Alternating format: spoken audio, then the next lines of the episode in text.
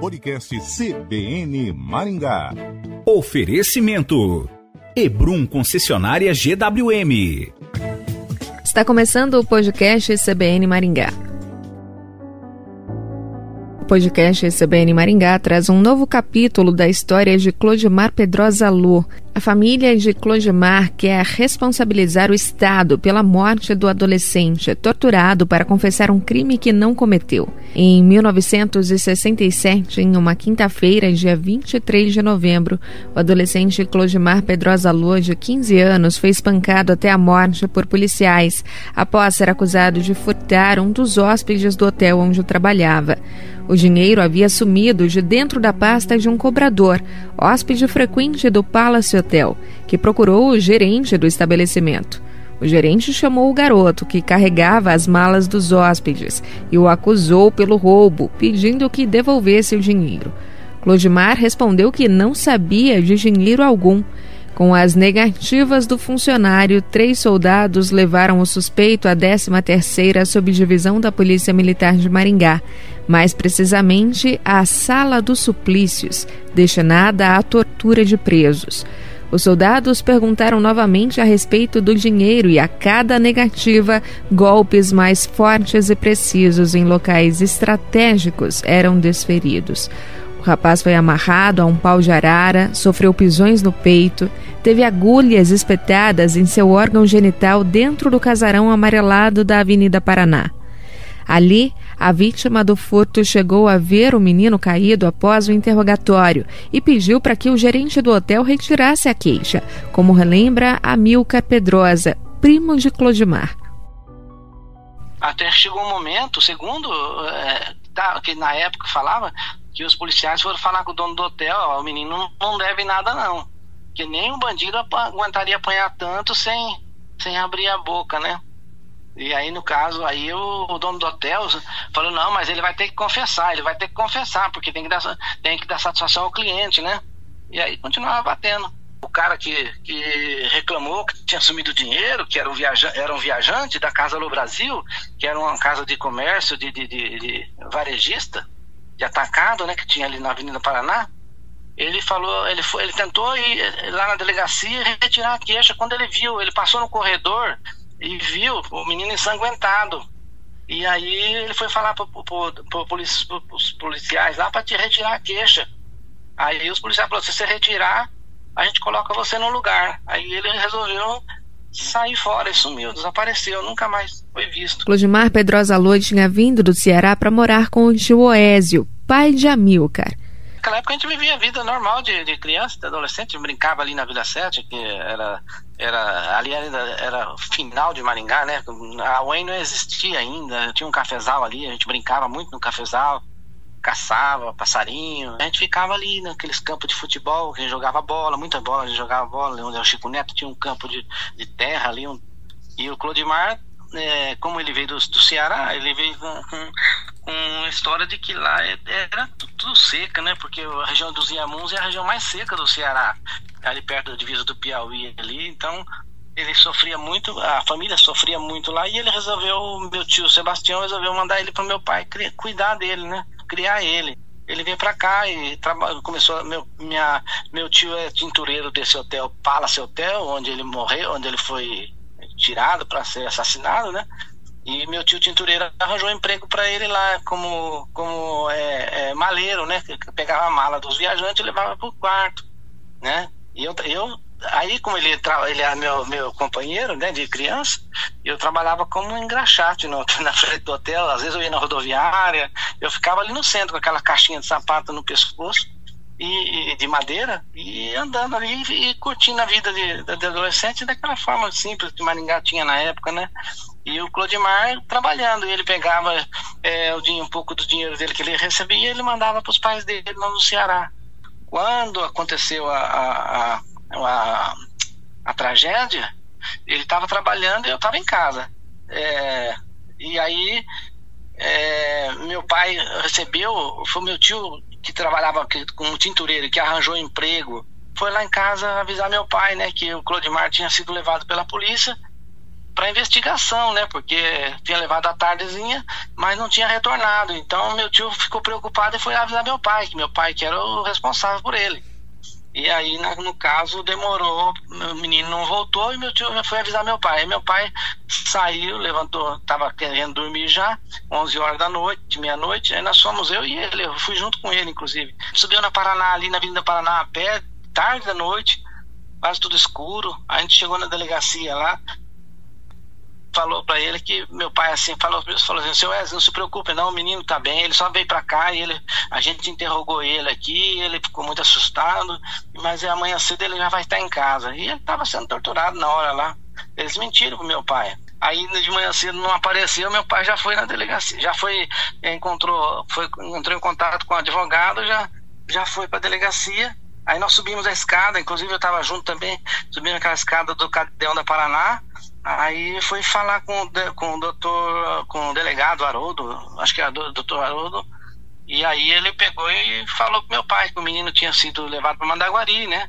Que o menino tinha sido é, é, é, em estado de coma já e tinha falecido. Lá no hospital de Mandaguari, Hospital Geral de Mandaguari, eles é, tentaram internar o menino lá e o, o, o médico de plantão lá desconfiou, né? Que que o ferimento do menino não, não se tratava de, de queda de, de, de, veículo, que falou que tinha queda, caiu do Jeep, né? Que era um Jeep 28 que tinha transportado. E não era, era hematomas graves, né? Era lesão grave.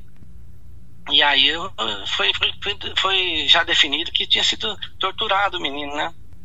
Aí meu pai pegou e só teve só que que é, repudiar, né, porque a mentira que foi feita, e depois entrar em contato com o meu tio Sebastião lá no Ceará, escrever carta para dar notícia que o menino tinha falecido.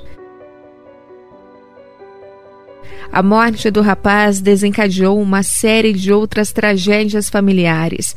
O pai dele veio de Parambu, no Ceará, para se vingar.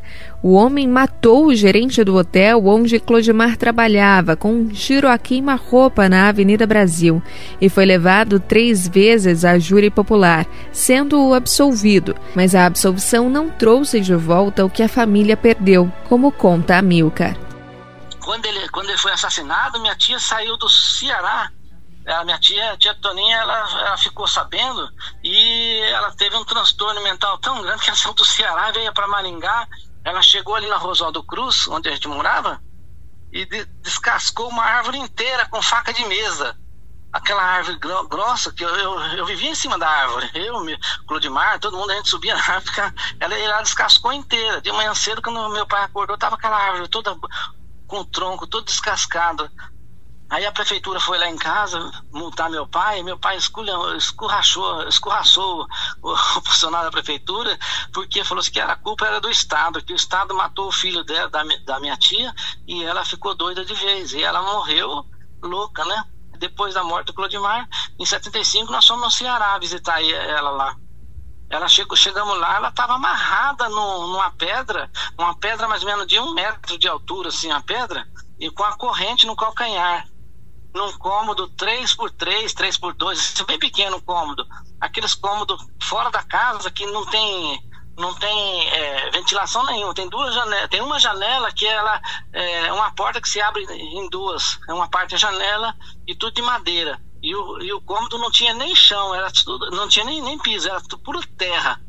E tava um cheiro ruim porque ela, ela fazia necessidade é, dentro, na terra, ali dentro daquele cômodo, com o calcanhar amarrado com corrente. Aí nós chegamos lá, aí meu tio falou assim que não tinha como soltar ela, que ela é muito agressiva. Aí ela ficou calma quando a gente chegou lá, porque a gente era, era, é, era parente, né? E fazia tempo que não via. Ela ficou calma, meu tio desamarrou ela, ela pegou e ficou violenta de um jeito. De uma hora para outra, ela deu um surto nela, ela pegou uma espingarda que estava na parede assim, eu me lembro até como se fosse hoje, a gente estava no almoço lá, e ela pegou o cano da espingarda assim e começou a rodar o cabo da, da espingarda para todo lado, e quebrou tudo lá, na casa do meu tio. E ela nunca mais teve, ficou boa, sempre ficou. Até os médicos lá falavam, se ela souber da, da morte do menino, ela vai ter uma crise que nunca mais ela vai se recuperar. E ela nunca mais se recuperou mesmo. Meu tio Sebastião passou, quando ele ficou preso, voltando para a história dele, quando ele ficou preso, eu passei dois anos levando almoço para ele na delegacia. Né? E aí, quando ele saiu, é, é, ele voltou para o Ceará e passou a beber. Ele se relacionou com a menina menor de idade, parece que tinha 13 anos. E aí ele, ele foi embora para Goiás com, com, essa menina de 13 anos, deixou a tia, minha tia Toninha doida em casa. E aí lá ele ficou doente, com cirrose, e acabou morrendo. Né? Ele morreu desgostoso com a família, com, com, com o que aconteceu com ele. A minha, a minha tia morreu desgostosa porque mataram o filho dela. A história de Clodimar Pedrosa Lô deu origem a um livro documentário, um filme e até uma peça teatral, e se mantém como um dos crimes que mais marcaram a cidade. A morte trágica e violenta fez do túmulo do adolescente um dos mais visitados todos os anos no dia de finados no cemitério municipal de Maringá. E há quem atribua milagres e graças alcançadas a ele, transformando o Clodimar em uma espécie de santo popular. Na época da morte, parte do menino uma série de investigações sobre o abuso de força exercido pela polícia local foi desencadeada e, ao longo dos anos, a família buscou por uma reparação junto ao Estado, mas sem sucesso. Na época meu pai chegou até a entrar com um processo, né? Aí, depois aí ganhou na justiça, mas não podia recorrer, era regime militar, e se a, a, a, corria risco, todo mundo falava corria risco até de, de meu pai sofrer consequência, né? Porque na, a indenização que o Estado quis pagar dava para comprar as flores. Né, quis pagar, dava 70 reais hoje, mais ou menos 90 reais hoje, trans, eh, falando em valores de hoje, seria a indenização, que é danos materiais só, que no processo que foi ganho, em 1971, é, fala, fala só que, que tem que não, não, não paga danos morais nem, nem emotivos, nada, só danos materiais, porque nós não estamos mais na ditadura, né? E no regime militar. E aí, para poder reabrir aí nesse processo físico, aí eu peguei, juntei tudo e trouxe para minha casa, né? Que todos os dados mais detalhados, tudo como é que foi o julgamento, o processo, né? A, a, a, tanto a, a, morte do menino, como a, a vingança do, do meu tio lá, que veio para cá, e as indenizações que, que foram acionadas, que não deu certo, ninguém recebe, não conseguiu receber nada. Eu anexei no, no, no patrimônio do município para ficar com uma história de Maringá, né, para não, não se perder, né. Eu espero só um pouco de justiça, porque o Estado está em dívida com a família. O, Fábio, o, o, o Estado destruiu a família do meu tio. Né? Meu pai sofreu muito na época também, que meu pai tinha escola de datilografia e meu pai era professor de, de na época falavam até que as pessoas, é, os italianos que, que viram o, o, seu membro da família ser morto pelo meu tio, que ia se vingar, ia matar meu pai também, né? Então a gente era moleque na época, a gente ficava apreensivo, será que os, os, os italianos lá que são, são dono do hotel, que vão vir matar meu pai, que teve a é, a divulgação da mídia, da, da é, com rádio, com, com discos, lançado música sertaneja, com, com programas de, de radiofonia, né? Também que encenava a tortura do menino. Quando eu vi há uns 20 anos atrás tortura nunca mais, divulgando, não sei o quê. E aí eu cheguei a publicar nas redes sociais, uh, uns 15 anos atrás, 20 anos atrás, publicar, eu falei assim, eu espero que, que, que, que repare os danos causados para uma família que tem dois ainda membros da família que estão vivos e estão passando dificuldade financeira, que é o irmão da Clodimar e a, e a irmã do Clodimar. Os dois passando dificuldade financeira porque foi destruída a família pelo Estado. E ó, a reparação é, é, é justa, eu não acho que seja injusto eu acho que seja devida pelo Estado, porque é um, é um crime que foi cometido por um membro, um agente do Estado. Né? Mesmo que tenha sido a mando do dono do hotel, mas foi um agente do Estado que cometeu o crime. Então é isso aí que a gente está recorrendo, está entrando, está reabrindo, né? Reabrindo essa situação aí para poder ver se corrige, se repara essa, essa dívida. Porque a dívida continua, como eu publiquei no, no, no, nas redes sociais, a dívida do Estado ainda continua, porque todo dia, dia 23 de novembro, quando completa o aniversário da morte do Clodimar, vários órgãos de imprensa entram em contato comigo e eu falo, não, a dívida do Estado continua. Enquanto eles não repararem, não, não houver reparação com a família, a família está lá, um membro atrás do outro, morrendo a míngua.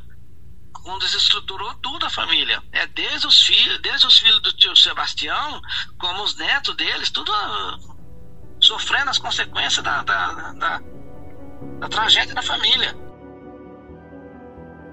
Agora, quase 55 anos depois, a família de Clodimar Pedrosa Lô reabriu na justiça o caso da morte dele. O objetivo, mais uma vez, é responsabilizar o Estado, buscando uma reparação moral, já que o crime foi praticado por servidores em serviço e dentro de instalações pertencentes ao governo. A iniciativa de reabrir o caso é do projeto Maringá Histórica, idealizado e dirigido por Miguel Fernando, que é autor do livro que resgata o caso e a quem foram confiados pela família de Clodimar todos os documentos da época. Tendo estudado praticamente 15 anos o caso Clodimar Pedrosa Lô, nós chegamos à conclusão que se faz de fundamental importância a reabertura do caso na perspectiva do processo jurídico que a família pode mover contra o Estado do Paraná, sobretudo para que haja uma reparação e também que seja reconhecido oficialmente uh, a situação que foi promovida de uma maneira absurda contra um garoto de 15 anos que foi torturado até a morte em novembro de 1967 por soldados da Polícia Civil do Estado do Paraná. É, tendo tido a autorização para que o caso fosse reaberto pelo advogado Wilson Quinteiro e a família permitindo o andamento, nós nos colocaremos como pesquisadores do tema à disposição como eventuais consultores para que essa situação sirva de exemplo ao que foi legado na memória coletiva, não só de Maringá, mas da população do estado do Paraná. Com o aval da família, Miguel Fernando entregou a documentação ao advogado Wilson Quinteiro, que aceitou o desafio de reabrir o caso. Segundo o advogado, o direito à indenização perdura. Ainda subsiste o direito de indenização. Até porque a família ainda tem um sentimento que não houve a devida reparação pelo Estado. E nós entendemos, como outras causas que a gente já trabalhou, relacionado aos direitos da pessoa humana, aos atributos da pessoa humana, que não há prescrição, ou seja, subsiste o direito e o dever do Estado quando comete algum ato contra a pessoa é, física, contra a pessoa humana, subsiste para o dever para indenizar. Então é nesse sentido que nós estamos aí, fomos procurados pela família para reabrir esse caso, até porque Maringá ainda também é, busca a justiça de uma forma completa que ainda não aconteceu. Decorrente de toda essa tragédia que aconteceu, aliás, duas tragédias, a, a morte do Clodemar Pedrosa Ló, Ló e também a, a, tragédia depois do próprio pai dele, que veio em busca de justiça em Maringá, que ficou por dois anos e pouco e que acabou tirando também a vida do então gerente do Palace Hotel. Então, a propositura de uma ação civil de indenização, de reparação, buscando reparar os danos morais que ainda existe esse sentimento de foro íntimo eh, dos familiares, em especial do, do tio tutor que sentiu todo esse drama junto com a comunidade de Maringá, à época, e que ainda subsiste. É, sem dúvida, é, servirá e serve né, para exemplo. Lembrando que tudo que aconteceu foi em 1967, havia é, um clima de, de opressão no período de exceção é, da ditadura militar e que o, a maneira de operação dos policiais da época também gerava muita violência.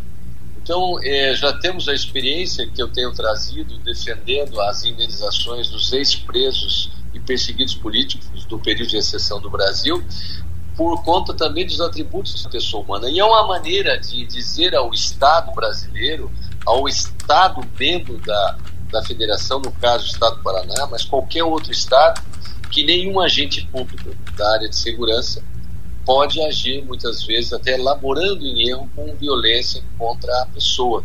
Então realmente é um exemplo e isso vai ao encontro também do anseio, principalmente das pessoas é, que viveram a Maringá daquela época, que também vivem e continuam vivendo na Maringá de hoje, como o sentimento de que a responsabilidade dos agentes do Estado deve estar exatamente nos limites da lei. Mais do que isso, no respeito dos atributos da pessoa humana, que é preciso sempre ser observado. O podcast CBN Maringá falou sobre a reabertura do caso Clojimar Pedrosa Lô, um personagem emblemático da história de Maringá.